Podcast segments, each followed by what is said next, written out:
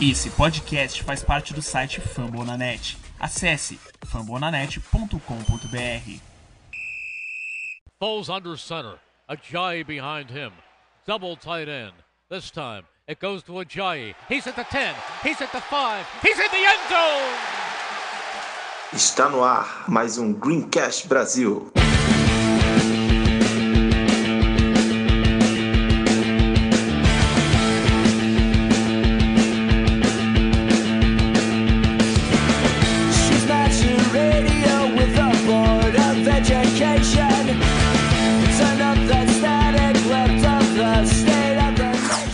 Fly, Eagles, Fly. Eu não sou Iago Moreira. Hoje o Greencast vai ser apresentado por mim, redator aqui da equipe, Lucas Santos. E hoje, junto comigo, tem dois nomes de peso. Do meu lado aqui, para dar as opiniões dele sobre a nossa estreia na, no Thursday Night Football, eu tenho Edu, Eduardo Guimarães. E aí, Edu, como é que você tá, cara? Tô bem, feliz, né, com a vitória, né? Já tiramos aquele peso da estreia e agora vamos pra temporada. E aqui comigo também temos ela, que é provavelmente a melhor administradora de todos os twitters do Greencast que a gente tem. Ela, a Débora Neres. E aí, Debs, como é que você tá? Muito bem, muito bom por estar de volta e ainda nervosa porque eu assisti o jogo no bar e. Meu Deus, eu quero o próximo. Sim, é, esse jogo foi muito, muito emocionante. E pra você que tá nos ouvindo matar a saudade do Iago, vamos aqui aos recados da Águia que ele gravou pra vocês.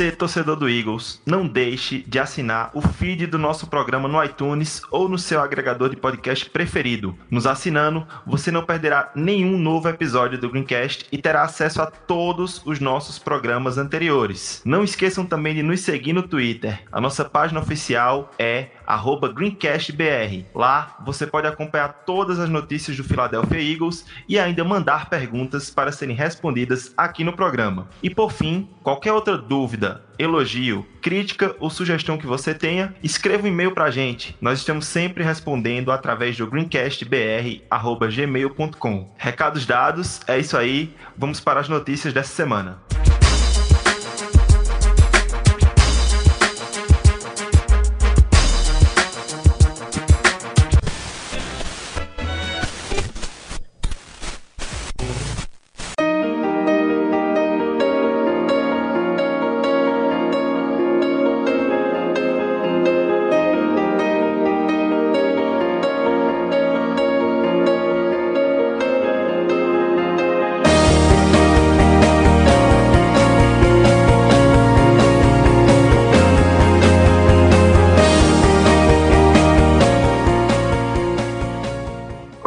Gente comentar aqui sobre nossa estreia no Thursday Night Football, no kickoff, no primeiro jogo da temporada regular da NFL, vamos às notícias da Águia. Primeiro, o- os Eagles ativaram Nigel Bradham, que não participou do primeiro jogo por conta de uma suspensão, e adicionaram DeAndre Hall, um safety, no, para o, o elenco dos 53, nos lugares de Mac Hollins e Trey Sullivan. Trey Sullivan que participou do primeiro jogo e foi cortado porque não teve as melhores atuações. Algo a comentar? É, na verdade, o de, de Andrew Hall, né, veio ah, através de uma troca que foi feita, foi anunciada pelo, pelo, Hall, pelo Howie bem no, no, no dia do, do, do 53, né, e ele estava inativo por conta de estar cumprindo uma suspensão. Então, quando anunciou essa troca, a gente já tinha certeza mesmo do que não ia, não tem espaço para cinco safeties, né? Então o lugarzinho do, do Trey Sullivan estava meio condenado já, né? E acontece que, que ele fez um, um lance lamentável no final, né? Que quase que nos nos impôs uma derrota, né? Que ele tocou na bola no, não devia, no Special Teams, e, e só sacramentou, né? Mas é, é, E a volta do Nigel Graham, muito importante para o time, né? A gente conta com, com ele, foi o principal, a, a principal renovação da Free Agency desse ano, né? Então, muito satisfeito com essa volta dele. É, e agora vamos dar outra notícia. Os Eagles assinaram com três wide receivers para o practice squad. São eles Braxton Miller, Reggie Davis e Dorian Miller, além de ter cortado o wide receiver Marcus Wheaton e assinado com Kamar Aiken. E, e a nossa última notícia Já pensando na próxima semana, Carson Wentz não será o titular ainda. Na semana 2 teremos mais uma vez Nick Foles, que vai ter sua performance na semana 1 analisada nesse podcast. E bom, ainda não temos muita certeza sobre o retorno de Carson Wentz, mas algo muitos otimistas apontam a semana 3 contra o Indianapolis Colts. E vocês, Eduardo e Debs, o que vocês acham?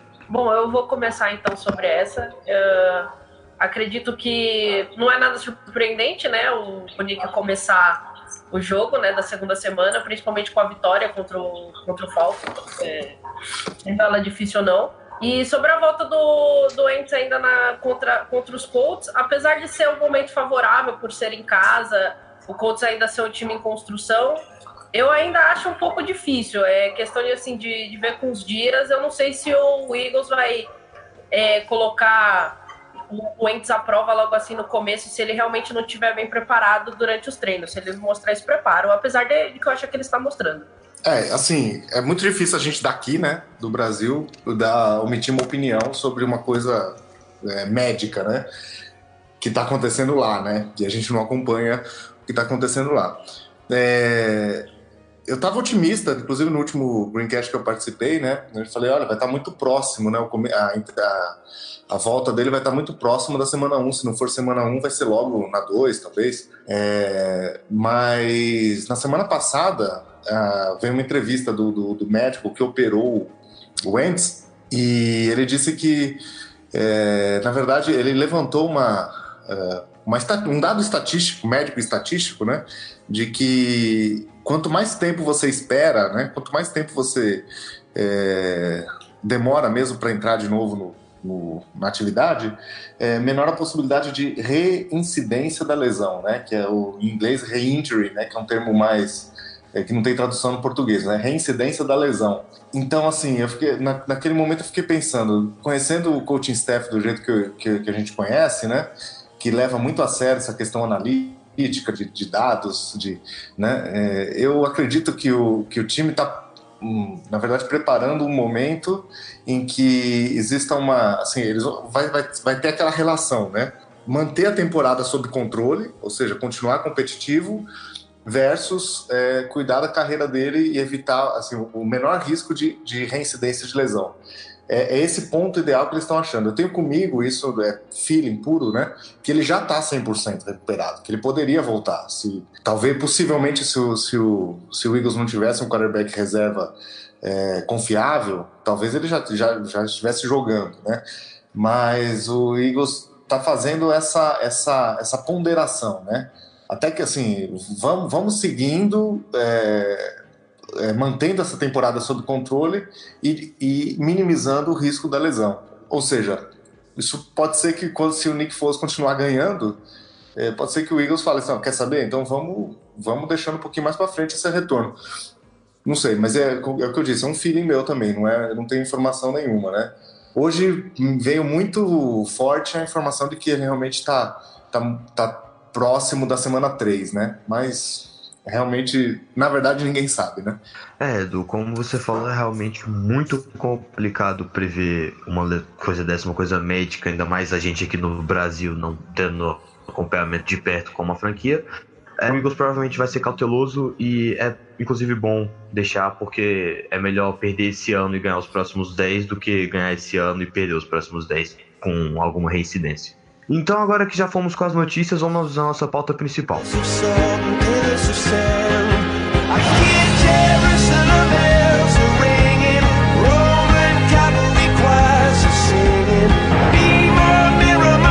Então, na nossa pauta principal, temos a análise do jogo que abriu a temporada da NFL, que já é uma tradição nos últimos anos, o campeão do Super Bowl é quem abre.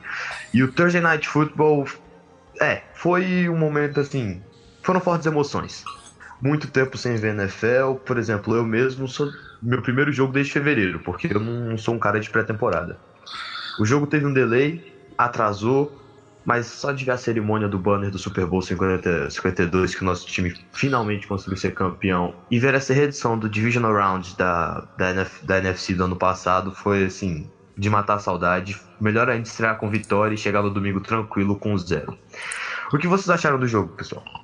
Vou falar então. É, na verdade, Difícil, né? Foi uma vitória bem feia, né? Na verdade, foi, foi um, um jogo. Foi o, o melhor jogo feio que eu já vi, né? É engraçado que futebol americano é muito doido, né? Porque é, o final foi, foi legal pra caramba, né? É o tipo do, do final de jogo que eu gosto, né? É, aquela gestão do último drive, é, controle de relógio, é, emoção e tal, que tipo de chamada vai fazer, como que vai defender. É, eu amo esse esporte por causa de momentos como esse, né? Mas dá, dá para dizer que o jogo foi muito feio, principalmente do ponto de vista dos ataques, né? É, o nosso ataque não, não engrenou e o ataque do Falcons até que fez alguma coisa fora da entre, entre as marcas de 20 jardas, né? Dentro dos 20 jardas eles foram realmente uma tragédia, tanto em chamada e, e, e também sem tirar o mérito da nossa defesa também, que foi sensacional na, na, nessa, nesse trecho do campo, né? Ah, então, eu também assisti o jogo né, com a galera de São Paulo, que todo mundo marcou de ver. Uh, vi, vi muito pós-jogo, né? Depois, depois do, calor do momento, tudo bem na internet. Vi muita gente reclamando do estilo de jogo, né? Que a gente, brasileiro, é. Jogo bom é aquele que é 40 pontos, igual foi New Orleans Saints e e o Tampa Bay, que é o nosso próximo adversário. Mas, assim, para mim foi emocionante do mesmo jeito. Não queria ter sofrido que nem eu sofri nos playoffs, né? Porque foi quase o mesmo placar, né? Que o dos playoffs foi 10 a 15 pra, pra gente. Naquela quarta pro gol também, no desespero. Então, assim, foi o melhor jeito de começar com emoção, mas do, do ponto de vista do ataque ainda, né? Deixa, deixa preocupações. A defesa, para mim, começou bem e eu vejo muito a melhorar com as novas peças, né? Que chegou, que está sendo de grande ajuda, já que a gente perdeu o, o, o Jernigan, né? E a gente ficou um pouco preocupado com a rotação. Mas o Bennett, justamente por, por ter a versatilidade, né? De jogar pelos lados e também pelo meio, como tackle, ele, ele deu uma opção pra gente, né? Para melhorar essa rotação, porque é uma, uma linha que a gente tem muito talento. É, então, eles realmente levaram muito a sério esse negócio de reedição, porque fizeram igualzinho, um jogo feio, o Eagles jogando com o Nick Foles, poucos pontos e a bola na mão do Julio Jones no final para tentar decidir alguma coisa. A minha opinião do jogo é bem o que o Edu falou, foi um dos melhores jogos feios que eu já vi na minha vida. É claro que eu gostei, para falar a verdade, a galera fala que é feio, mas eu achei bem legal, a galera falou, ah, fiquei com sono, mas putz, eu realmente gosto de ver as defesas saindo bem como as duas estavam saindo. Claro que tinha um pouco de demérito do ataque, o Eagles estava meio, parecia enferrujado por conta não só dos muitos desfalques, mas também pela falta de participação na pré-temporada de alguns jogadores. Então, assim, foi um jogo para pegar o ritmo, né? Por sorte foi o primeiro da temporada, o Falcons também parecia estar tá meio enferrujado e eles tiveram um azar danado em relação a lesões. Perderam o safety Keanu Neal, um grande jogador importante para a defesa deles. E o linebacker Dion Jones também não jogou o jogo inteiro. Ele teve um momento que saiu, sentiu. E bom, os Eagles é, confiaram muito no jogo corrido e foi um, um surpreendente para mim, pelo menos, porque o Darren Sproles correu mais do que eu esperava. Eu achei que ele fosse receber mais. O J.I.J. também recebeu menos toques do que eu esperava. Mas foi muito bom ver a versatilidade de running backs que nós temos. O Clement também entrou, quando entrou, entrou bem. recebeu, fez boas recepções. E o que vocês acharam dessa versatilidade de que nós tivemos no jogo corrido?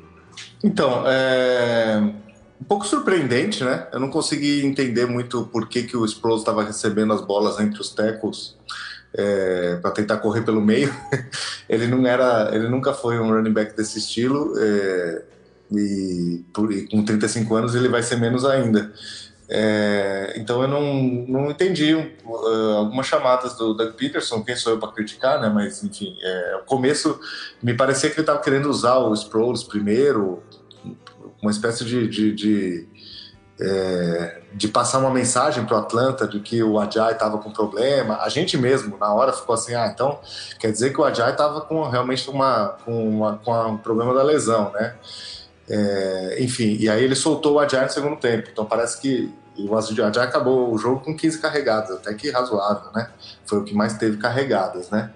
Então, não sei, não sei se foi proposital isso de deixar o Adjar no segundo tempo por conta da lesão mesmo ou se realmente para passar uma mensagem, né?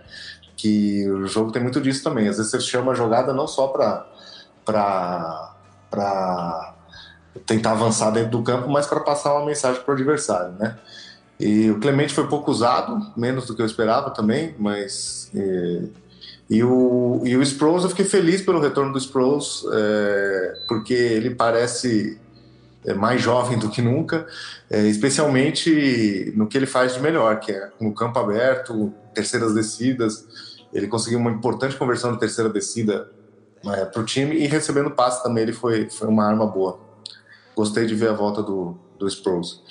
Ah, então, sobre o, os corredores, eu creio que é um, um, um, conjunto, né? De, de, tudo que o Edu falou, além pra, de passar uma mensagem, eu também creio que foi um, um pouco de teste, né? Porque como o Sproles, o Sproles sofreu né, a, a, lesão, quebrou o braço e torceu o ligamento do joelho, se eu não me engano, né? Isso. É, então, assim, era, era para colocar ele de volta no campo, né? Sentir aquele gosto do jogo. E também pelo fato do, do ser propenso à, lesão no joelho, né? Que ele não, não pode não pode começar muito pesado, que a gente também não pode perder ele pro resto da temporada, porque querendo ou não vai ser uma grande perda, que, é, porque a gente já não tem mais o, o Blount. E, e a gente tá num, numa fase de testes assim para corredor, né? O Clement foi, fez muito sucesso né, no, na temporada passada. É, espero que ele repita. Então, a gente tem aquele elemento de surpresa de, de running back a gente não pode perder o Ajay, que no momento, para mim, é o grande corredor, né? É o, é o número um. Então, é manter ele saudável, revezar o quanto puder, porque se o Sproles encaixar e ele encaixar, melhor pra gente. E acho importante ponderar isso que a Debs falou sobre ser uma questão de teste o Edu também falou isso, que estava mexendo muito. O Sproles e o Agile tiveram o mesmo número de carregadas e o Corey Clements foi bem pouco utilizado. Eu acho que no decorrer da temporada essas vai mudar um pouquinho de figura. Eu acho que o Agile vai receber mais snaps, o Sproles vai cair um pouquinho. E eu, eu não, não vejo o Clements ganhando muito mais snaps, porque como o Paglia, nosso pauteiro aqui, faz umas pautas maravilhosas pra gente acompanhar o programa, ele colocou aqui. O Doug Peterson parece gostar de ter o Corey Clement como um elemento surpresa. Como aquele corredor que entra, mas aí se ele é bom de receber o passe, ele é bom de correr, você não sabe qual vai ser a jogada. E para ele continuar sendo um elemento surpresa, a gente não pode colocar ele para jogar muito snap. Então eu acho que essa versatilidade nos running backs é importante, mas ela ainda está em uma fase de teste, até pela falta que o Sproles fez no ano passado inteiro e pelo fato do Ajay não ter ainda uma temporada inteira no com o Philadelphia Eagles. É, só, só, só complementando a questão do Ajay, né, que você falou da, dele ser usado mais na temporada, é um, uma coisa interessante que eu escutei de gente de, de lá da Filadélfia é, é uma coisa para gente pensar, não é uma coisa muito humana, mas é uma coisa que os times fazem, e talvez o Eagles faça isso também que é o seguinte: tem uma estatística de que um jogador que tem muita carregada, tipo mais de 300 carregadas no ano, é, ou seja, aquele corredor mesmo, o workload mesmo, de, de, de, de carregar o piano, é, ele, ele tem uma temporada seguinte abaixo, né? Por conta do excesso mesmo, né? E, e, ainda mais um corredor, no, no, caso, como pensando no Ajay, né, passando pro Ajay, que tem já um, um, problema crônico no joelho. E como o Ajay vai ser é, free agent em 2019, e não me parece que é a intenção do Eagles renovar, ou seja, nós vamos perder ele para 2019. O que vai acontecer com o Ajay 2019 não é muito humano falar isso, mas é um, não é um problema do Eagles, é um problema do próximo time dele. Então, existe uma chance do Eagles realmente. A, a história do comitê de, de, de, running back é uma coisa legal, que, que o Doug Peterson valoriza, mas existe uma chance do Eagles realmente usar o Ajay esse ano muito, né? Estilo, estilo DeMarco Murray no Dallas em 2015, né? Que era exatamente isso, o último ano de contrato do DeMarco Murray, usaram ele pra caramba porque sabiam que não iam renovar com ele, né? E ele acabou, e o, o que aconteceu com o DeMarco Murray em 2016 foi problema, não foi problema do Dallas, foi problema do Eagles, né? Que ele não jogou bem em 2016. É uma coisa que acontece, né? Então é pra gente ficar esperto nisso. Eu queria, antes de mudar de tópico, eu queria deixar aqui bem explícito para todo mundo que tá ouvindo o meu ódio pelo DeMarco Murray. Eu quero que ele se foda, eu odeio aquele cara. Então, voltando. Além dos corredores de running back que foram provavelmente o ponto alto do ataque, nós tivemos o jogo aéreo, que hoje em dia provavelmente domina a NFL, mas o Eagles estava cheio de desfalques. Não tem como eu falar gente vai ficar muito tempo com o desfalque que tinha. Não tivemos Carson Wentz, não tivemos Alshon Jeffrey, não tivemos Mac. E, por incrível que pareça, eu sim, jogando comentários antes da hora, o Mike Wallace também me surpreendeu o tanto que ele não foi utilizado. Claro que eu acho que é porque ele, por ser um receiver rápido de rotas mais longas, ele precisava de mais tempo e a linha ofensiva no começo do jogo, por não ter deixado o Foles ter esse tempo, eles acabaram desistindo, deixando de lado, jogando mais simples aqui. E bom, antes de falar do Foles, que é o ponto que todos querem saber como ator, eu queria falar do corpo de recebedores. O que vocês acharam dessa unidade bem baleada que o Eagles teve, com a marcação incrivelmente concentra concentrada no Zach Ertz e no Nelson Aguilar, e só eu achei surpreendente o número de snaps que o DeAndre Carter recebeu. Eu sinceramente não esperava isso tudo. Gostei de ver que estão dando oportunidade para ele, mas eu acho que foi um pouquinho demais. O que vocês acham? Bom, eu vou começar então falando sobre o corpo de recebedores. Ah, acredito que assim, tava bem na cara, né, que a marcação nos nossos, nos nossos recebedores, no caso, que seria o Words e o Aguilar, seria forte, né? Porque eram os recebedores que têm a, a, aquela química com, com, o Nick, que jogou ele na, na, com ele na season passada. Acho que essa explicação do, do Mike Wallace não, não, não ter recebido muito, muito target, né? acabou que teve numa, numa bola longa. Eu não sei se ele não acabou agarrando ou a bola não, não foi muito bem lançada para ele, não, não lembro dizer no momento agora. É, então, assim, acredito que as, as chances que o Deandre Carter teve foi mais também para teste, porque ele mostrou ter talento, né? Então, tem talento, acho que tem que ter uma chance para mostrar no, no, no, campo de verdade, que ele mostrou que tinha no, na pré-temporada. E eu acho que a gente tá, só vai melhorar no, no corpo de wide receiver justamente pelo, pelo pouco tempo pelos desfalques. E é assim, um, um pouco assim que eu achei que não, a gente não, não sofreria tanto, mas o, a lesão do, do Mac Rollins é, meio que me pegou de, sur, de, surpresa, né? Justamente por isso que eu acho que enfraqueceu um pouco mais do que do que eu, eu esperava com a ausência do, do Alshon. Mas acredito que com o tempo a gente só vai melhorar, então para mim não vai ser uma, uma preocupação a longo prazo. É, eu acho assim, a questão. É, vou começar pelo DeAndre Carter, esse assunto mais, que é mais, mais fácil. Pode ser uma sensação minha. A gente, uh, a gente tem que, como. A gente imagina que o Shelton Gibson seja o 5, né? O wide receiver número 5, em termos de depth chart. É, então ele deveria jogar mais, né? Na ausência do, na ausência do, do, do Jeffrey, que é o 1, um, e na ausência do, do Mike que é o 4, né? mas jogou seis, que é o, o Carter. É, na verdade, acho que na cabeça do Doug Peterson tem uma coisa bem definida sobre funções de cada wide receiver, né?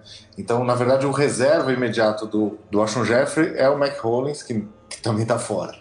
Né? E por isso que jogou muito o Carter, porque o Sheldon Gibson ele é tido como reserva do, do Mike Wallace, né? Por, por conta de ser wide receiver de, de velocidade.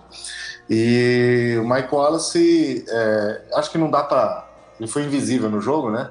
Teve três targets, zero recepções, mas não tem química nenhuma com, com, com o Nick Foles. É, mas eu assisti o jogo pela segunda vez, depois é, teve alguns momentos que ele se desmarcou sim, não, não dá para botar todo o peso nele, e o Foles simplesmente não, não olhou para ele.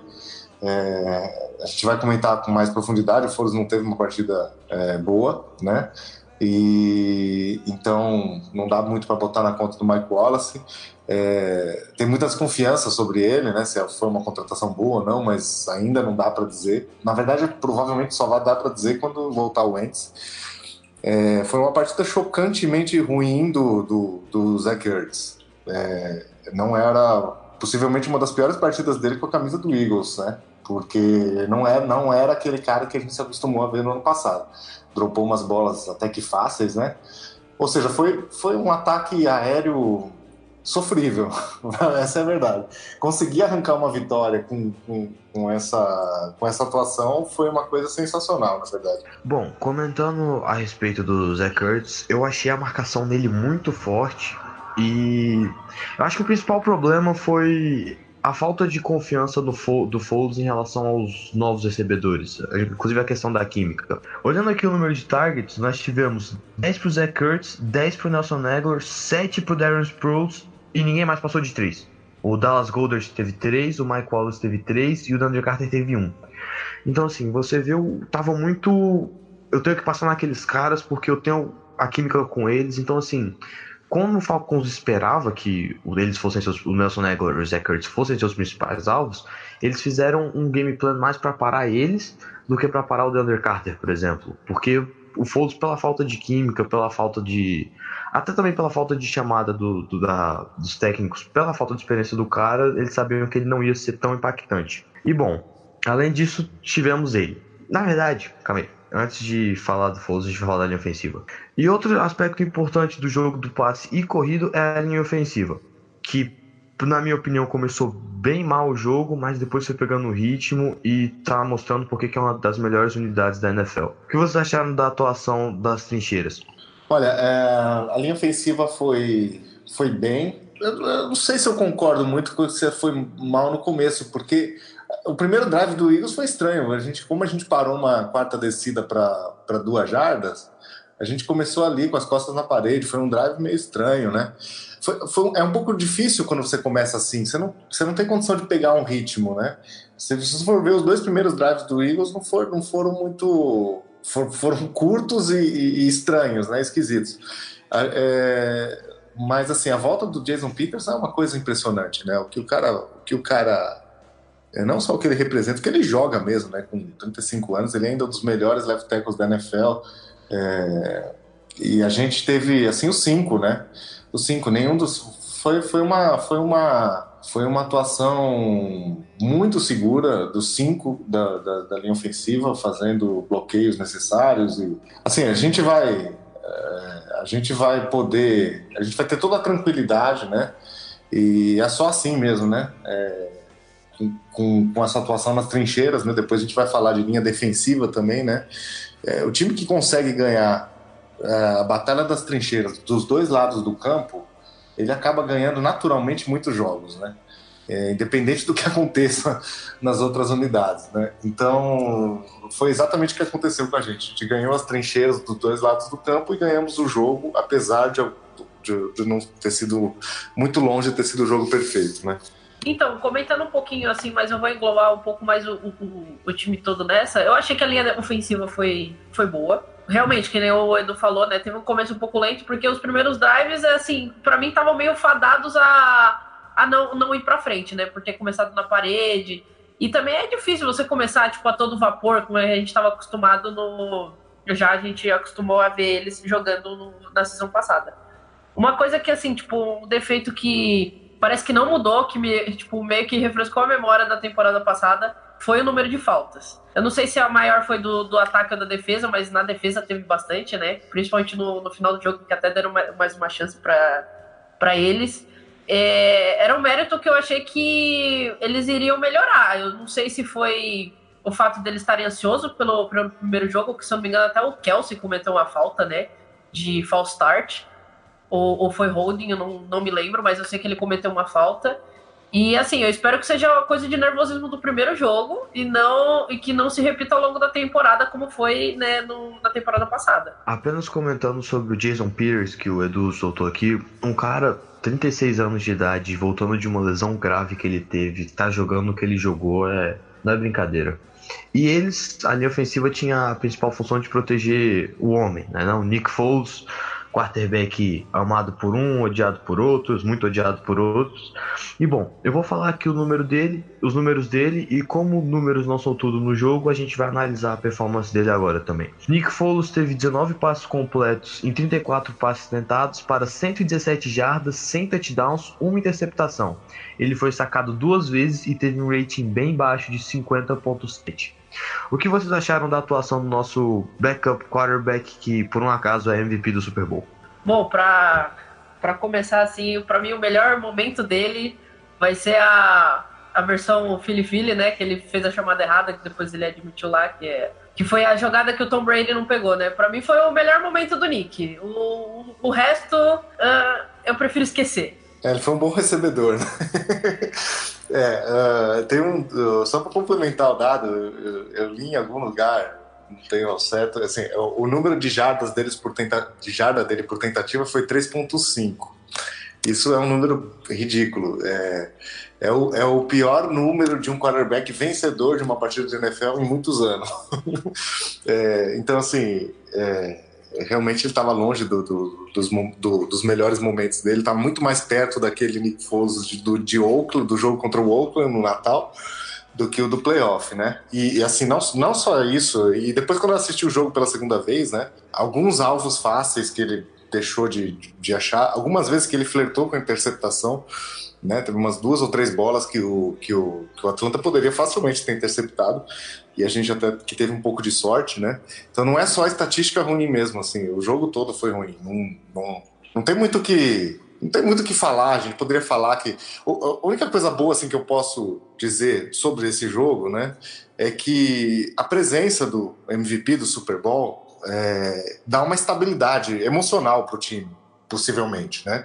É, é, é, diferente de ter o Foles e ter o Sudfield, por, por, exemplo, porque o Sudfield nunca jogou um snap da NFL que, que, que, que valia alguma coisa, né? Ele só jogou aquela semana 17 que já não valia nada para o Eagles, né? Então, a, a, confiança que o time tem, né, de, de, de, de, ter um quarterback que já foi campeão do Super Bowl, MVP e tal, é, acaba dando essa estabilidade emocional para o time, né? Embora a atuação dele não tenha sido, não tenha sido boa, né? Então, a única coisa positiva que eu posso traçar do, do Foles é isso. O Edu fala que ele estava lembrando o Oakland, eu só vi os sete touchdowns passando na minha cabeça. Mas então, eu ia fazer um dar um comentário um pouquinho maior sobre o Philly Philly, mas já que já comentaram, eu queria dizer que a gente tem um quarterback que além de MVP do Super Bowl, é o melhor wide receiver da NFL, sem clubismo nenhum, eu vou até falar os números dele aqui. Uma recepção em um target para 15 jardas, o que dá uma média de 15 jardas por recepção, que é um número absurdo. E a gente também tem outro quarterback excelente no, no elenco, que é o Nelson Aguilar, que em um passe acertou o único passe que tentou, fez 15 jardas e teve um rating de 118.7. Então a gente fez mais uma vez um Fili-Fili e como o Edu até comentou no, no grupo, pronto. Agora todo jogo vai ter que ter Fili-Fili, senão a torcida vai, vai reclamar com o Doug Peterson. Que aliás, para mim, foi um dos pontos altos do jogo. Porque apesar do, do Foles não ter ido bem, ter realmente jogado mal, eu gostei de muitas das chamadas do ataque. Eu acho que elas foram boas e que não foi demérito tático elas terem dado errado. E o que vocês acharam do nosso técnico nessa estreia dele nessa temporada? Ah, sensacional. É assim, esse tipo de jogo, conseguir arrancar uma vitória de um time que é contender, né? É, da NFC também, quer dizer, um confronto de NFC que pode ser importante lá na frente, na, nos, nas seeds de desempate, é, com um time muito longe do ideal, e você conseguir arrancar uma vitória, é realmente ter muito dedo do técnico, né? E você vê os números é, pífios do ataque até, né? E, e, você vê que as últimas campanhas, que são é onde realmente importa, é onde o bicho pega, né? É, ou seja, a defesa nos manteve, a, defesa manteve o jogo com placar baixo, nos manteve vivo é, no jogo para o ataque fazer alguma coisa no fim. É, foi, é basicamente isso que, que, funciona quando, quando o time não está não tá engrenando. E, e no fim, no final, a gente conduziu alguns drives razoavelmente decentes, né? Principalmente contando muito com a Jai, né? E, e o, o Doug Peterson mostrou sua cara, né? Mostrou que é um técnico capaz de arrancar a vitória na marra mesmo, sabe? É isso que aconteceu. Não, e pelo fato dele, dele arrancar a vitória na marra, né? É, para mim, assim, só mostra que a garra que ele, que ele tava tendo na, na season passada não, não acabou por causa de, de um título, né? Foi o que eu acabei comentando no, no Twitter até esses dias, porque eu vi uma galera reclamando do fato de, por exemplo, assim, a, os torcedores da Filadélfia estão vaiando o time campeão do Super Bowl. E, meu, é, quem torce para Filadélfia sabe que não é assim. O Jason Kelsey mesmo já falou. É, o, a gente era um cão faminto, não é porque a gente comeu uma tigela que a gente vai parar de ter fome. Então o Doug não parou de ter fome, a própria Filadélfia não parou de ter fome. Os jogadores gostaram do fato do, do time ter, do, da torcida ter vaiado no primeiro tempo, né? E, e, tem que entender, a gente não vaiou o time, é, o, o, time campeão do Super Bowl, a gente vaiou o time que começou é, na quinta-feira, a gente vaiou o time da, da temporada 2018-2019 e a gente quer mais. Então, o, o, o Doug mostrar pra gente isso, arrancando essa vitória na marra, é, é para deixar a gente ainda mais esperançoso, né? Então, a gente tá, vai correr atrás desse título e eu acredito que a gente vai longe esse ano. Comentando sobre o que a Debs falou da torcida vaiar, isso aí é mais pra. dem- É porque a gente aqui no, no Brasil tá muito acostumado com a vaia do futebol. Que sim, ela também é pra reclamar, mas ah, os Eagles, os torcedores dos Eagles mostraram a satisfação deles, mas vocês veem que assim que o time entrou no jogo, parou. Perdoou, voltou a torcida a ser o que ela era. E um time que vai até o Papai Noel no Natal, claro que vai vai jogador que começou o jogo mal. E bom, acho que o ponto forte do nosso time continua sendo a nossa defesa. E a nossa linha ofensiva continua sendo absurda, é, ponto alto do time. E tivemos a estreia de Michael Bennett. Veio de troca, todos ficaram surpresos. E bom, pra mim, esse foi o setor da defesa que mais se destacou. Não, mentira. Foi o segundo setor da defesa que mais se destacou e mostrou por que, que é forte, é um dos setores mais fortes de toda a NFL nas trincheiras. E eu pergunto pra vocês, qual a opinião de vocês em relação à atuação da nossa linha defensiva no primeiro jogo? Bom, uh, o Fletcher Cox é um monstro, né? Ele, para mim, ele é candidato esse ano a, a jogador defensivo do ano, né? Não tão badalado quanto Aaron Donald, quanto Khalil Mack, é, Von Miller, mas ele, ele tem capacidade de, de produzir esse, esse tipo de estrago por dentro. Ele teve uma quantidade surreal de, de bloqueios duplos e, e mesmo assim ele foi um dos jogadores. Da, aí eu não tenho essa estatística, eu gostaria muito de ter essa estatística, mas infelizmente é uma estatística avançada que você precisa pagar muito caro para ter. É, mas ele foi um dos grandes, do, do, um dos jogadores dessa primeira rodada com o maior número de pressões no, no quarterback, mesmo sofrendo bloqueio duplo. Isso é uma coisa absurda. O que me preocupa muito é a quantidade de snaps que ele teve.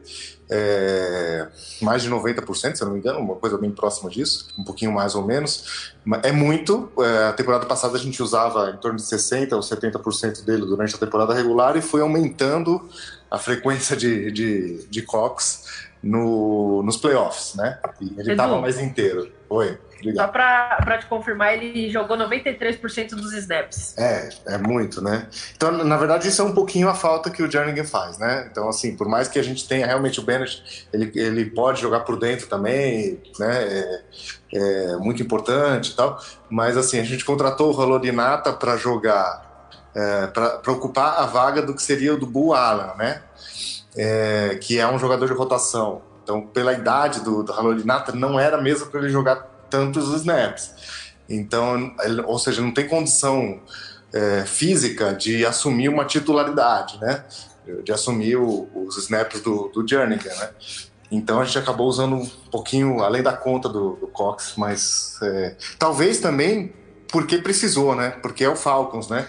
Talvez é, já contra um adversário que, que tem uma linha ofensiva não tão, não tão forte, a gente pode poupar um pouco mais o Cox, né? Às vezes é uma coisa circunstancial. Muito difícil comentar semana 1, porque às vezes uma coisa circunstancial a gente não pode tomar como regra, né? Mas, enfim, a estreia do Bennett foi boa, foi, foi boa, o Brandon Graham também foi bem. Me preocupa um pouquinho o Derek Barnett, não tô ainda com o sinal amarelo ligado, é, mas eu acho que ele tem sido, desde que ele chegou né, no, no draft do ano passado, ele tem sido um, um bom jogador dentro dessa rotação, mas ainda está faltando ele ser o pique de primeira rodada, né? É, e talvez nem seja esse ano, né? Porque um, pass um edge rusher é difícil é, se adaptar à NFL, né? Então, às vezes demora alguns anos. O próprio Brandon Graham mesmo foi tido como bust durante muitos anos, né?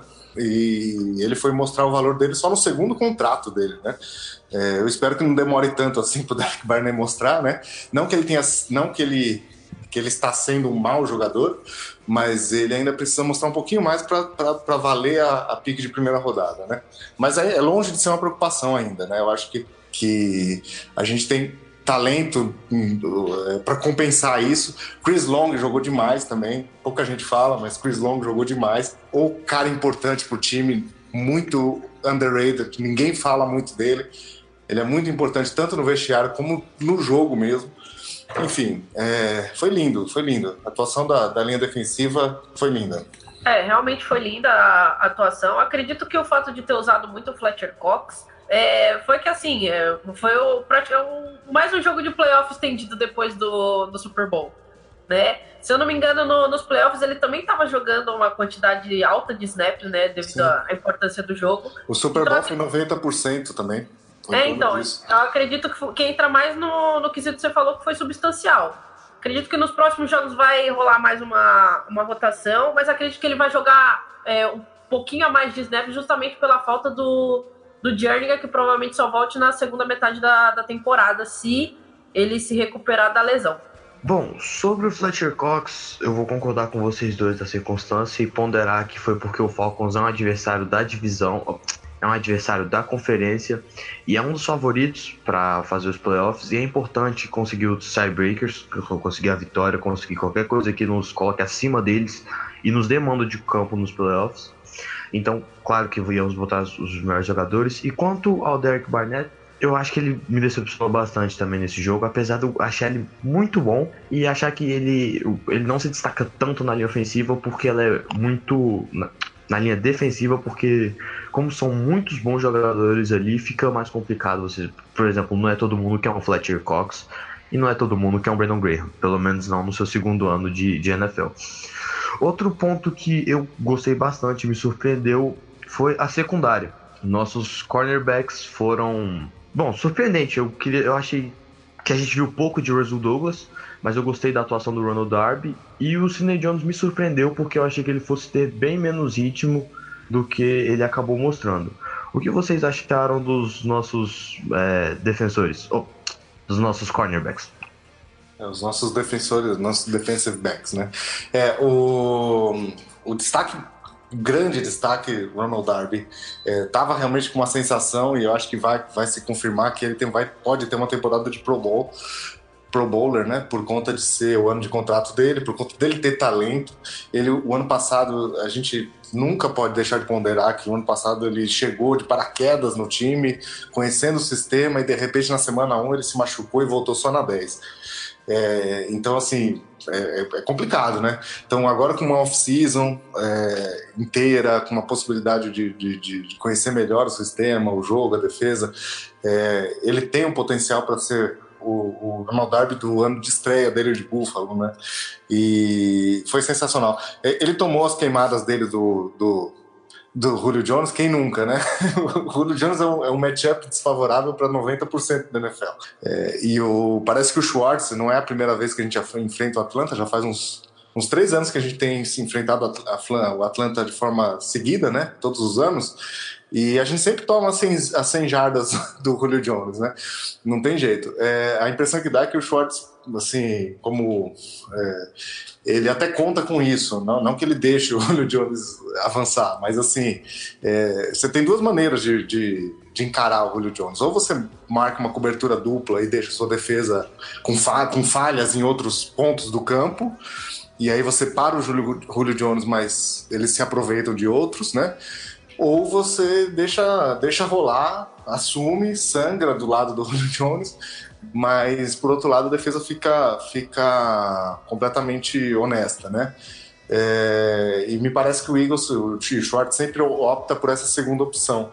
É, mas o importante é que na zona de pontuação, na zona do, da, da, red zone, o Julio Jones não castiga, não faz nada é, contra a nossa defesa. E a nossa secundária, ela se porta muito bem nessa, nessa zona onde é mais importante. Então, assim, tomar 170 é, jardas de um só jogador não é agradável, mas assim, você é, é, chegar, o adversário chegar na, na, na linha de, de, de, 20 jardas, né, no caso na red zone, é, cinco vezes e sair com seis pontos, isso é sensacional para uma defesa, né? Então, então e, e para mim o Darby foi o grande destaque, o Sidney Jones foi é, não se falou muito dele, isso é bom. Quando você não fala muito do corner é porque ele conseguiu é, ganhar os seus matchups ali e, e, e, a bola não foi muito na direção dele.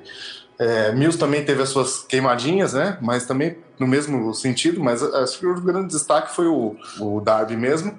E o Russell Douglas é um cara muito importante para esse tipo de, de, de, jogada na red zone, né? Como ele é um pouco lento, complicado deixar ele exposto, né? No campo aberto, né? Então, mas no, no, no campo curto ali, né? Nas, nas 20 jardas, ele teve dois snaps e uma interceptação.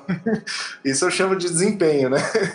Mas é isso, eu gostei bastante da, da secundária. É, os números mentem nesse caso, né? Acho que quem olha só o box score pode achar que a secundária foi mal, mas ela foi muito bem, na verdade. Não, eu concordo. O importante é a secundária ir bem na, na red zone, né? Deixar poucos pontos. E nisso, tipo, dá pra confiar no, no Eagles. Ele não é aquela aquela defesa que, que peida no final, né? Que fraqueja no final. Entrega. Se apertar, entrega. E não é o caso do, da do Eagles. E, assim, eu queria dar um, um, um pouco do destaque, né? Porque season passada eu, eu brinquei muito sobre o Camu, né? Que ele.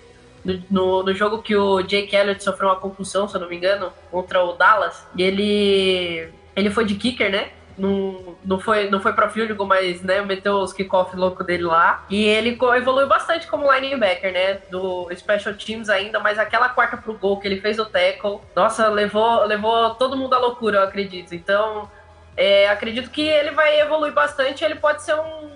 Não um top uh, linebacker como, como o Hicks é, mas que ele, ele pode ser um, um bom reserva, aquele que você pode confiar se, se precisar. Eu também eu acho. vou, eu vou É. aproveitar aqui agora o gancho que a Debs falou e vou entrar nos linebackers.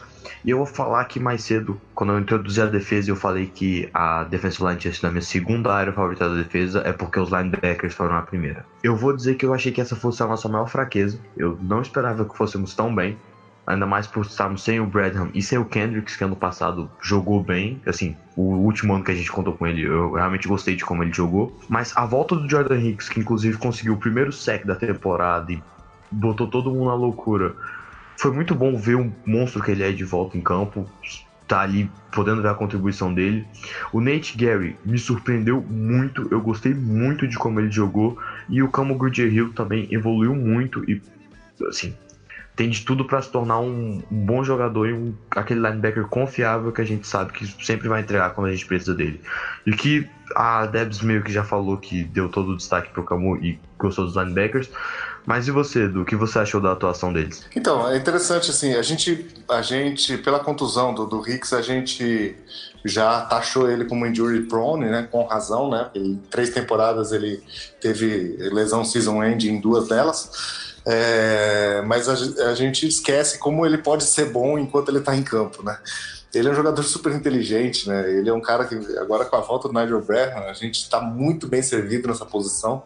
O Camu é aquele cara que, se, se acontecer a lesão do Hicks de novo, né? Que a gente espera que aconteça em algum ponto da temporada, né? Quer dizer, a gente não espera, né? A gente quer que não aconteça, mas é, a gente já fica ressabiado.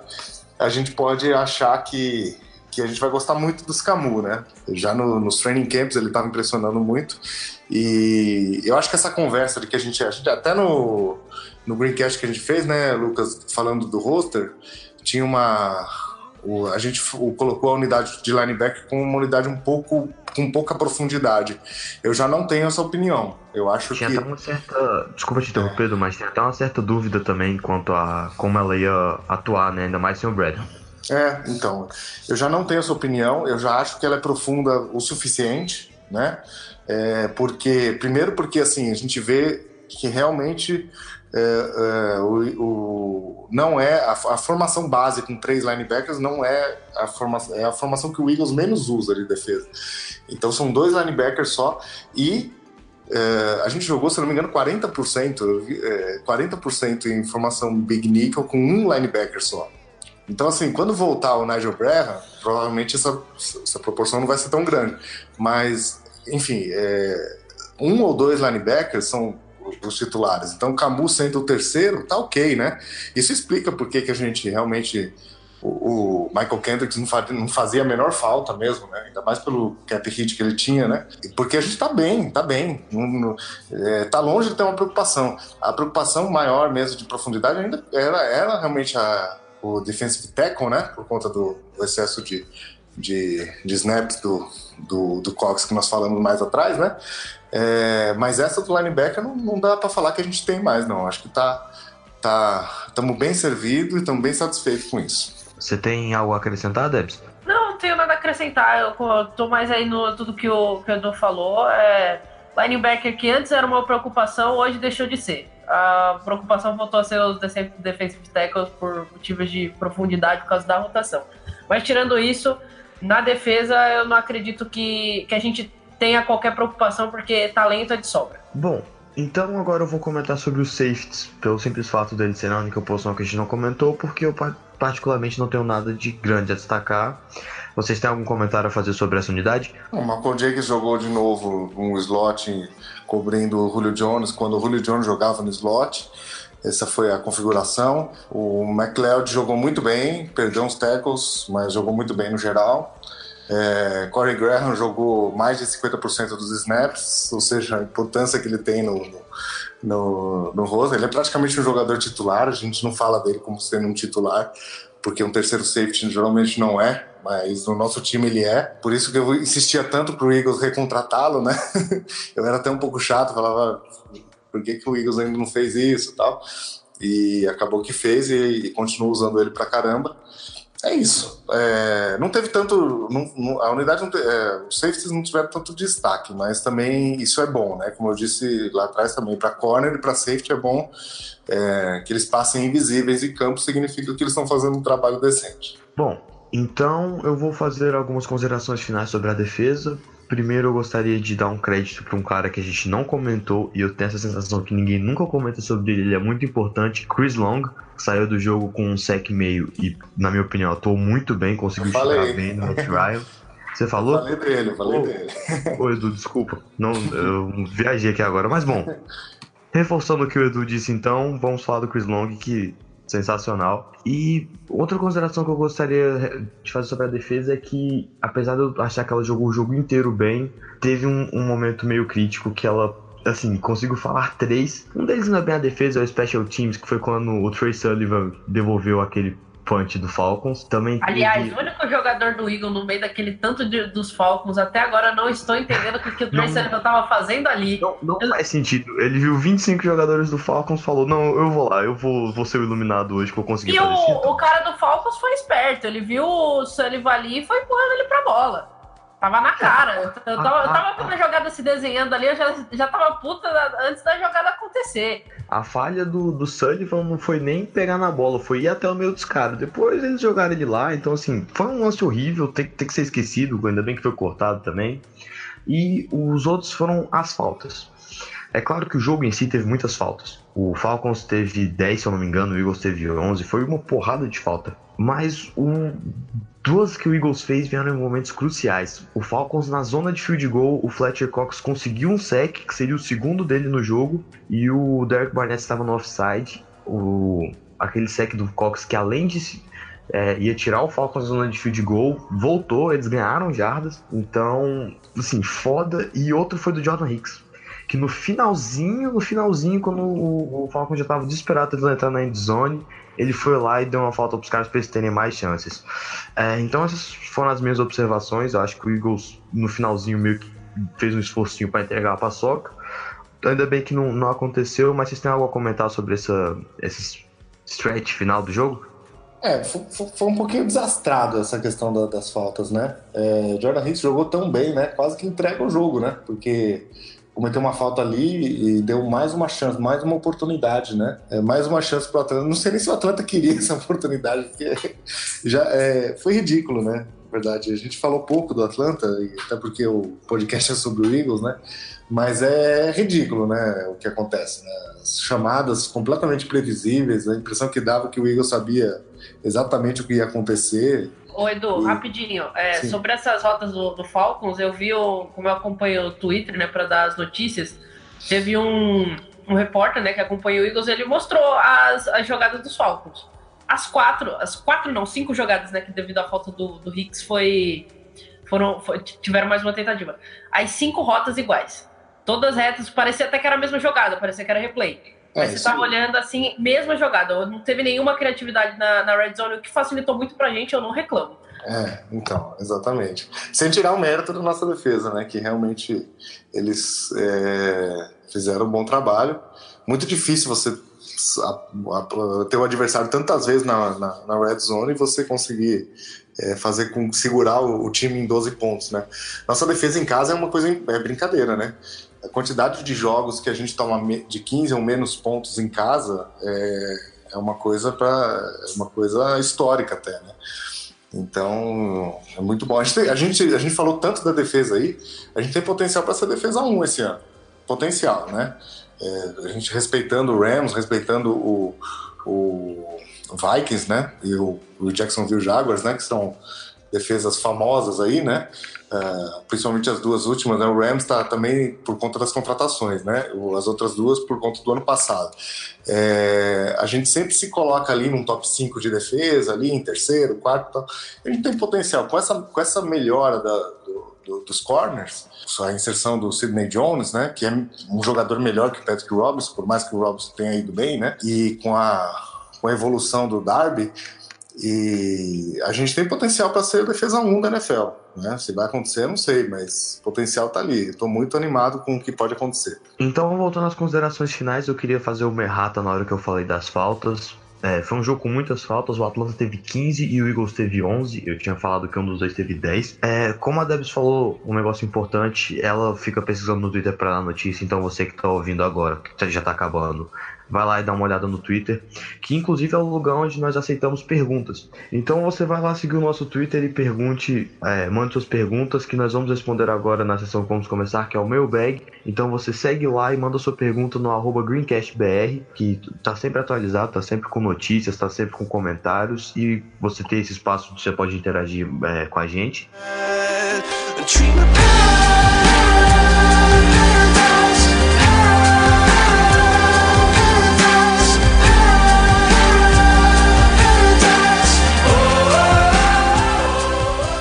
Matheus Lima, é, arroba Hugo Matheus97, perguntou: Bretton Brooks vem sendo um jogador tão sólido nos últimos anos. É um jogador com pouca mídia, concorda?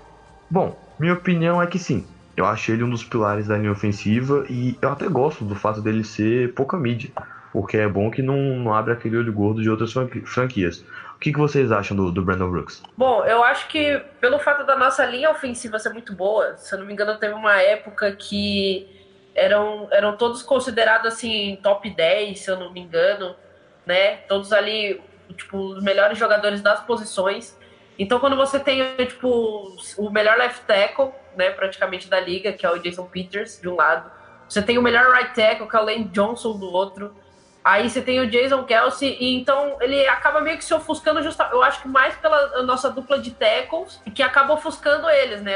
Aí tem o Jason Kelsey, então assim, ele tem mídia, mas não tanto quanto ele merece pelo fato da gente já ter um, um, um, os monstros do lado dele. É, eu concordo totalmente com vocês. Um jogador que a gente fala pouco. A gente mesmo foi falar da, da linha ofensiva e a gente falou do Jason Peters, falou do Lane Johnson, do Kelsey e não comentou do Brooks. O Brooks, assim, se eu fizer uma lista de, de cinco, é, os melhores cinco guards, tanto esquerdo quanto direito, da NFL inteira, eu não vou conseguir botar cinco na frente dele. Então, ou seja, ele, ele a quantidade é, é ridículo nesses dois anos de Eagles, ele cedeu acho que um, um sec em dois anos. É, é uma coisa absurda de ridículo, assim, sabe? Ele tem um desempenho muito acima do que as pessoas falam dele. O Snills entra nessa também, né? Porque ele, querendo ou não, foi o cara que melhorou o desempenho do Big V. É, e, e ele, quando ele entrou, ele deu uma firmeza. Eu não coloco o Snills na, na, num, num, nível dos melhores guardas da NFL, mas ele, ele. Quando ele entrou, a gente, no ano passado, quando a gente estava com duas. A gente estava fazendo um rodízio entre o Seu Paulo e o, e o Chance Warwick, né?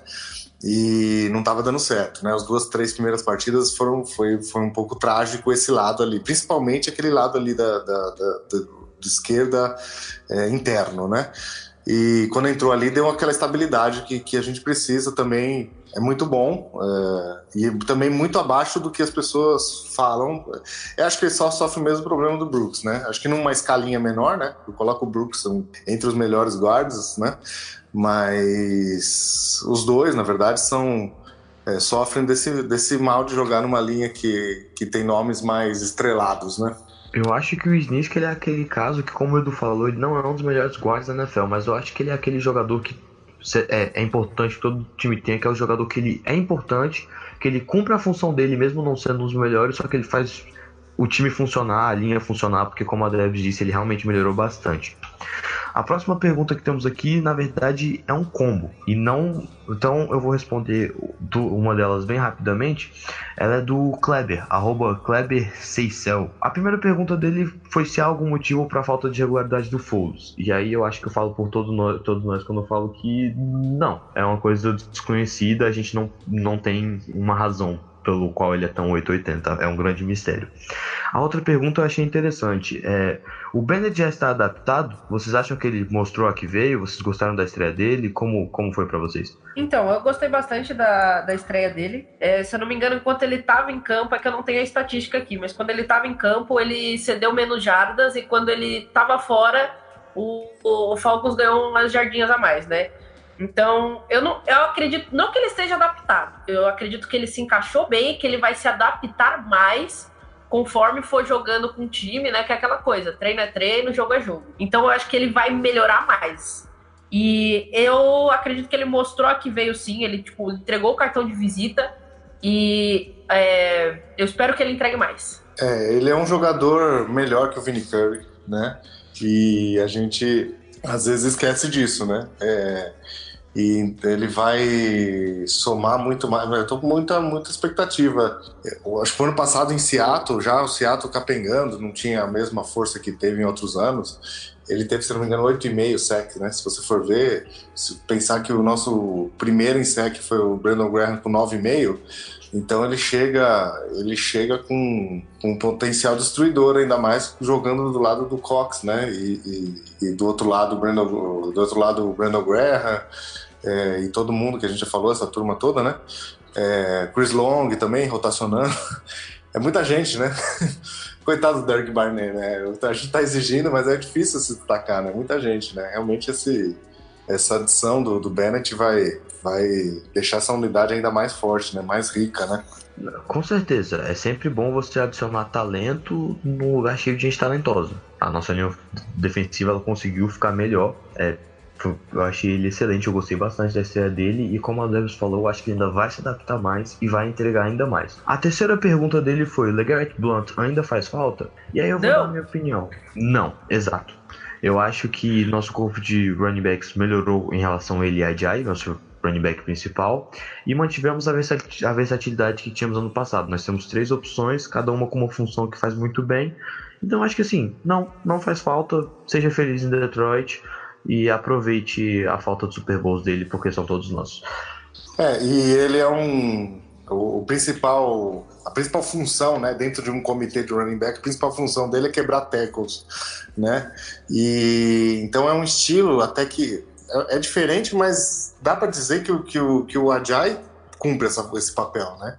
O Ajay é um dos, dos running backs que mais quebra tackles também na, na NFL. Então, assim, de uma certa forma, você tem a adição do Sproles, né? Que o Sproles saiu machucado e o, o Ajay entrou depois. Você tem a adição do, do, do Sproles, né? Ter renovado com o Sproles no lugar de renovar com, com o Blount deixa, deixa a unidade mais versátil, né? Que aí você tem é, estilos diferentes, né? Então, eu também tô... Não faz falta, não. Acho que é isso mesmo. Para renovar com, com, com um dos dois. É, muito obrigado pelos serviços prestados, foi muito importante aqui, mas estou satisfeito com a escolha que foi feita, que foi renovar com os Sproles. A quarta pergunta dele foi um combo, a gente respondeu as quatro. É: o Super Bowl já é realidade? E eu te respondo: sim. Daqui até 2023 todos são nossos, já tá, já tá no papo. E quem discordar de mim é clubista e eu não abro mão disso. Exatamente, visão aqui mega real, já é realidade, entrega as taças, entendeu? Eu, eu, eu, eu não tá nunca jogando. clubista, nunca serei.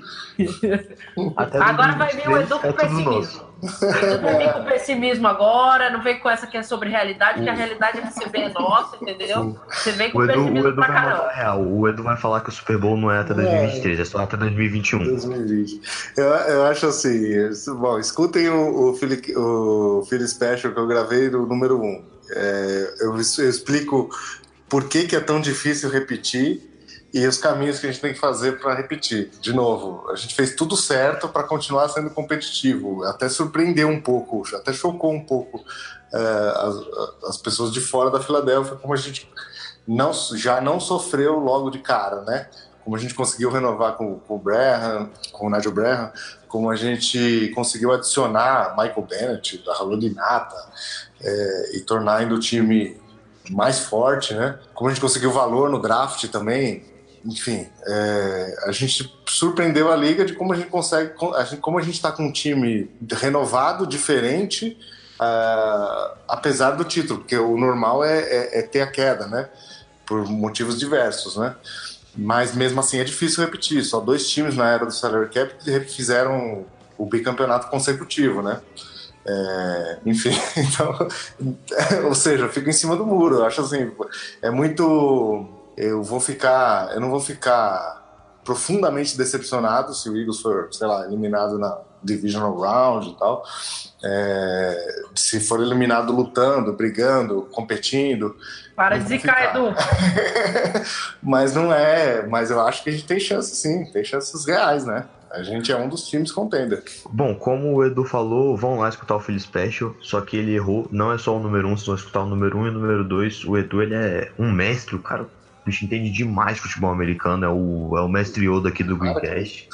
Ele os programas são interessantíssimos, cara. Ele falando da, da construção do elenco. É, assim, eu vou ser sincero, o Edu, cara, você é foda. Para isso, meu, para aí. Muito obrigado pelo, pelas suas, suas contribuições. Vão lá escutar os Philly Specials 1 e 2. E assim que tiver o 3, vai, a primeira coisa que você vai fazer vai ser escutar também. Porque eu garanto, vai ser conhecimento agregado e vai ser muito bom. A próxima pergunta que eu tenho aqui é do Lucas Neiva, arroba lucasneiva19. Nosso corpo de recebedores sem Alshon Jeffrey e Mac Holdings ficou mais enfraquecido.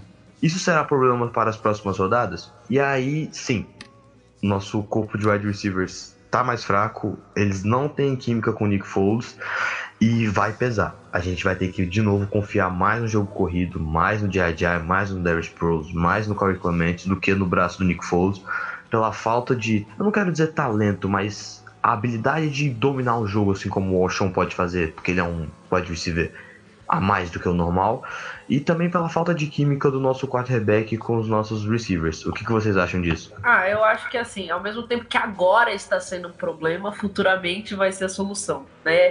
Porque eu acho que foi o momento certo para acontecer, né? Porque início é melhor para mim é melhor acontecer esses problemas no início do que no meio da temporada. É, a gente tá conseguindo se virar, teve tempo para isso, porque a gente, né, desde que surgiu a notícia de que o Alshon tava com problema no, no ombro, que ele jogou a temporada toda com o ombro lascado, é, o risco dele não jogar tinha, né? A gente já tinha essa, essa informação.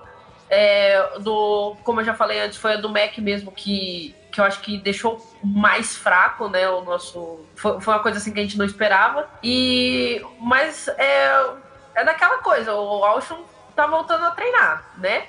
Ainda não, não tá liberado para o treino completo, mas voltou a treinar. E para as próximas semanas, assim, tipo, o que hoje é um problema, do nada, tipo, na semana 3 ou 4 não vai, vai ser, porque o Wentz vai voltar, o Alshon vai voltar, e o, a galera vai pegar química e pronto, vai ficar todas mil maravilhas de novo. Aliás, espero que fique as mil maravilhas. É, e a gente também não, não dá para achar que a gente vai ter uma partida tão ruim do, do Zach Ertz, porque é, ele tava um pouquinho fora do, do de sintonia, né? É, não, também não dá nem para botar muita culpa no Foles nesse caso, ele mesmo foi mal mesmo, né? E, é, e também um pouquinho de mérito do Atlanta, o, o Lucas falou bem, né? É, eles cobriram bastante o meio ali, né? É, a gente não pode também desprezar o talento da defesa do Atlanta. O Atlanta é, não, é, não era considerado um dos times contenders de Super Bowl à toa, né? É, então a gente sofreu porque essa unidade não conseguiu dominar o time que tem a defesa que tem o Atlanta. É, mas outros times não são Atlantas, entendeu? Tampa Bay não é Atlanta, o, o Indianapolis Colts não é Atlanta. É, e aí a gente é o tempo é o tempo talvez que a gente precise para sofrer um pouquinho para ter esse slow start que a gente imaginava que ia ter né? E, e as coisas se ajustando os jogadores foram voltando enfim. É, não estou preocupado também mas é, não acho que que a gente vai voar já logo de cara na semana 2 né? Mas, mas acho que dá para dá ir levando e mantendo do jeito que está e a próxima pergunta é do João, arroba João Mantilha, e ele pergunta. Três, um combo. Ele pergunta: Mills é overrated? até que ponto não compensa deixar Darby no lado direito e qual é o teto nessa temporada para o Sidney Jones? Ele falou que gostou da estreia do, do Jones. Bom, eu vou começar respondendo. Eu acho que não, o Mills não é overrated. Eu acho que para um cara que veio da sétima rodada e trouxe o valor que ele acabou trazendo para os Eagles, tá ótimo. É, não é comum você achar esse tipo. Claro que ele não é absurdo, meu Deus, o melhor cornerback da liga, mas tra trazer esse tipo de contribuição, esse tipo de jogador da sétima rodada não é, não é comum. É, eu não acho. Eu acho que o Darby tem que ficar do lado direito, porque ele é o melhor cornerback do time. E como o Edu falou mais cedo, ele tá em ano de contrato. Ele vai querer impressionar, porque ainda mais se for bem, ele vai querer sair e ganhar a grana dele. Vai, provavelmente vai ser uma perda no ano que vem. Então, assim, enquanto ele estiver tendo que se provar e for o nosso melhor cornerback, tem que ficar ele lá. E eu acho que durante essa temporada ele vai ser o melhor cornerback. E eu acho que o teto pro Sidney Jones nessa temporada não é tão alto. Eu acho que essa é a temporada de novato dele. Sim, jogou os, o último, os dois últimos jogos do ano passado. É, mas, assim, esse vai ser o ano de aprendizado dele. Esse é o ano que ele vai mostrar a que ele veio. Então, assim, não espere, meu Deus, que cornerback maravilhoso. Mas espere ver é, lampejos do potencial dele e ano que vem eu acho que vai começar a desenvolver o monstro que ele pode vir a ser. É, e até porque o ano que vem é, assim, tudo encaminha para que ele ocupe a vaga do Darby, né? É, numa possível perda, né? Possível, até provável perda. Se bem que eu não sei mais nada, né? Porque é tão importante você ter um corner é, desse, as pessoas valorizam tanto que não, não sei não se não é uma, uma boa o Howie fazer uma conta aí ver se não ver se não, não dá para encaixar o, um novo contrato pro Darby, né? Mas de qualquer forma a gente tem a reposição ali, né? Imediata que é o Sidney Jones, é, que eu acho que ele tem condição de, de fazer um bom papel no slot como já fez no primeiro jogo, primeiro jogo da vida dele, né? Sem contar o, o, o jogo contra Dallas na semana 17 que não valeu nada, né? Foi realmente o primeiro jogo de NFL dele. É uma mostra muito boa. E o que ele estava apresentando no treino também é uma mostra muito boa. O Mills, para mim, não é overrated, para mim é underrated, porque a NFL, em geral, fala que ali, é, tem, tem a secundária do Eagles como uma fraqueza do time. É, e não é bem assim. Né? Então, como o Mills às vezes toma umas queimadinhas feias ali na, no double move e tal, porque ele não é perfeito, né? As pessoas. É, o double move tem que acabar! pois é. É. As pessoas acabam não enxergando muito o que ele tem de bom, né? Ele é um jogador que não desiste do lance, é um cara que, que briga toda, uh, toda jogada e, e ele faz um papel importante. Vai ser difícil tirar a vaga dele, né? Talvez o Sidney Jones não tenha realmente esse espaço, porque de um lado tem o melhor corner do time, que é o Darby, e do outro tem o Mills, que é muito complicado perder uh, essa vaga, né? Então ele vai acabar o Jones vai acabar ficando no, no slot, possivelmente, né? É, isso não é ruim também, porque é importante. Na liga de hoje, né? É importante você ter um, um bom slot, um bom nickelback, né? Um corner de slot, slot, porque as formações dos times estão cada vez mais com, com três recebedores, né? O 11 personnel, né? O nickelback é um titular também, né? Um, é um jogador que joga mais de 50% do, dos snaps. Bom, as próximas duas perguntas que temos aqui, elas já foram respondidas ao longo do programa, então nós vamos abordá-las de uma maneira mais superficial. A primeira é da Gabriela, arroba GabsJorge. A profundidade no corpo de defensive tackles deixa preocupação? No momento, Sim. ela é uma preocupação. Sim. Mas como o Paglia bem colocou aqui, o Bennett já foi bastante utilizado é, por dentro, mais até que os reservas. Então, assim, eu acho que é uma preocupação, mas dá para consertar. O que, que você acha disso, Edu? É, é, é, já falamos, né? É, é, uma preocupação, mas não, não, não é de se morrer de preocupado. Acho que se, se o Eagles estivesse tão preocupado, estaria caçando no mercado aí opções, né? Você vê que ultimamente as notícias que a gente vinha era que o Eagles estava atrás de wide receiver, né? Então isso deixa muito claro que a preocupação era wide receiver, não defensive tackle. Talvez a gente esteja mais preocupado do que o, do que o Eagles, né? Vamos ver nas próximas semanas, mas é, não é de, de coçar a cabeça, assim, de falar, meu Deus, que, que, que unidade fraca, né? Eu acho que a, a, a questão de você ter vários defensive ends que podem também jogar por dentro é, pode minimizar essa falta de profundidade. Né? Ah, isso mesmo que eu ia falar. Pelo fato da gente ter tanto def defensive end é, talentoso e alguns jogando por dentro, que, por exemplo, a, a jogada mais importante da, da história da Filadélfia, né? Tirando o Philly Special, que foi a, o strip sack do, do Brandon Graham, né? É, ele jogou por dentro. O, o Bennett podendo jogar por dentro e a gente já tem, a gente tem o Chris Long, a gente tem o, a gente já tem um, novato que tem, tem um potencial para para ser um grande def defensive end, que é o Josh, como é? Josh Sweat, né? Swat, é, Josh Swat. Swat, é, isso, Josh Então, Swat. então a Ele gente ficou inativo, é. É, ficou então, a gente inativo, tem ficou inativo talento. pro jogo, ficou inativo pro jogo por, por- pela quantidade que a gente tem, né? É, então, a gente, a gente até dispe- dispensou o Steven Mings, né? É. Assim, por a gente ter tanta sobra, né? É, A gente dispensou mais um, que ele foi contratado, acho, por outro time já, que ele tá no roster de outro time, não lembro qual. Acho que foi Atlanta também. O Atlanta andou pegando uns, uns caras assim, Sim, nossa. sim, ele, ele foi pro Atlanta. O Atlanta cansou de perder pra gente, foi pegar uns insights lá. É, então, aí é, é, é aquela coisa, é uma preocupação, mas não, não vejo como tanto assim. Vai começar a ser uma preocupação, por exemplo, se algum, se, se algum jogador importante do, desse defensive tackle se lesionar. Aí eu acho que o, o Howie vai começar a pensar naquelas, naqueles moves malucos que ele faz de mago e tentar dar um jeito, mas eu acho que também eles podem estar confiando na volta do Jernigan para a segunda metade da temporada. É, Eu a, gente, a, gente, a gente não conta muito com o Jernigan, mas assim, o fato do Eagles não ter ido atrás de um defensive tackle pode ser uma boa notícia em relação ao Jernigan, né? Não sei. É, pode ser que, que, que eles estejam vendo uma coisa lá que a gente não tá vendo, né? Que, e se o Jernigan realmente voltar, nossa, essa unidade, se ele voltar no nível que ele jogou no- na primeira metade da temporada, essa unidade vai, vai voar, né? É, é, exatamente. E um comentário avulso que eu lembrei aqui: o Steven Mims foi pro Atlanta, que também contratou o Corey Nelson. Então, assim, sim, eles querem nosso inside. E bom, a última pergunta é do Gabriel Vicente, é, arroba Biel underline Vicente. Acham que o Ajay foi pouco utilizado? Achei que no primeiro tempo ele mal teve snaps. Se sim, acreditam que tenha sido por conta da lesão? Como nós falamos mais cedo, todos nos surpreendemos com o, o número, com a quantidade baixa de snaps no primeiro tempo. A gente acha que um dos motivos seja a lesão, mas como o Edu bem falou, o Eagles deve usar muito ele essa temporada para inflar o valor dele, para o próximo time ter que se preocupar com o que, que ele vai pagar. E bom, esse foi o nosso mailbag. Se você quer ter sua pergunta respondida aqui por um dos nossos incríveis analistas do Greencast, é só seguir lá no arroba GreencastBR, que estamos agora com 515 seguidores. Se chegar em 600, vai ter vídeo do Edu cantando a Fight Song lá para vocês verem. Então eu queria botar pedir mais uma filho. vez pra... Eu vou botar meu Legal. filho, porque cantar que ele canta já, três anos. lá, e, e- é, é a coisa mais fofa. Eu acho que vocês deveriam ir lá seguir o Greencast BR agora. Arroba Greencast BR pra você ficar ver nossas opiniões, notícias, ficar mais perto da gente, poder mandar. Muito obrigado a você que nos ouviu Eu até o prometo final. ajudar vocês a, a se arrumarem com crush, viu? Eu tenho várias dicas. Tá lá, já segue lá que já tem algumas. Você vai encontrar aquela 10 de 10.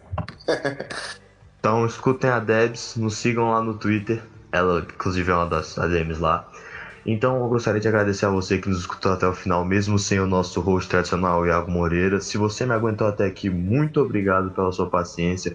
Vamos torcer para domingo todos nós estarmos 2-0. Também queria agradecer aqui ao Edu por ter gravado comigo mais uma vez e ter gastado a noite dele gravando aqui. Valeu, Edu. Ah, nunca é um gasto, né? Falar do Eagles é investimento, né? Coisa, coisa boa, uma conversa boa sobre o Eagles sempre, é sempre bem-vindo. Obrigado, obrigado a todos que ouviram e até a próxima aí. Eu também queria agradecer a Debs, que inclusive meu programa passado foi minha estreia gravando com o Edu e essa foi a minha estreia gravando com a Debs. Debs, muito obrigado por virar a noite conversando comigo aqui sobre os Eagles também. Obrigado vocês. Acredito que até quando a gravação acabar aqui, a gente vai acabar falando mais do, do Eagles depois da, da- de, que finalizar aqui. Então é isso, galera. Valeu, muito obrigado. Sigam o nosso podcast, escutem sempre. Vão lá ouvir os antigos, os dois filhos pet que falamos aqui, mais os os outros 16 Greencast que temos. Nos sigam nas nossas redes sociais, no arroba GreencastBR lá no Twitter. E é isso. Muito obrigado, valeu e Fly Eagles Fly. Just need love. When the going is rough, we gon' get it, get it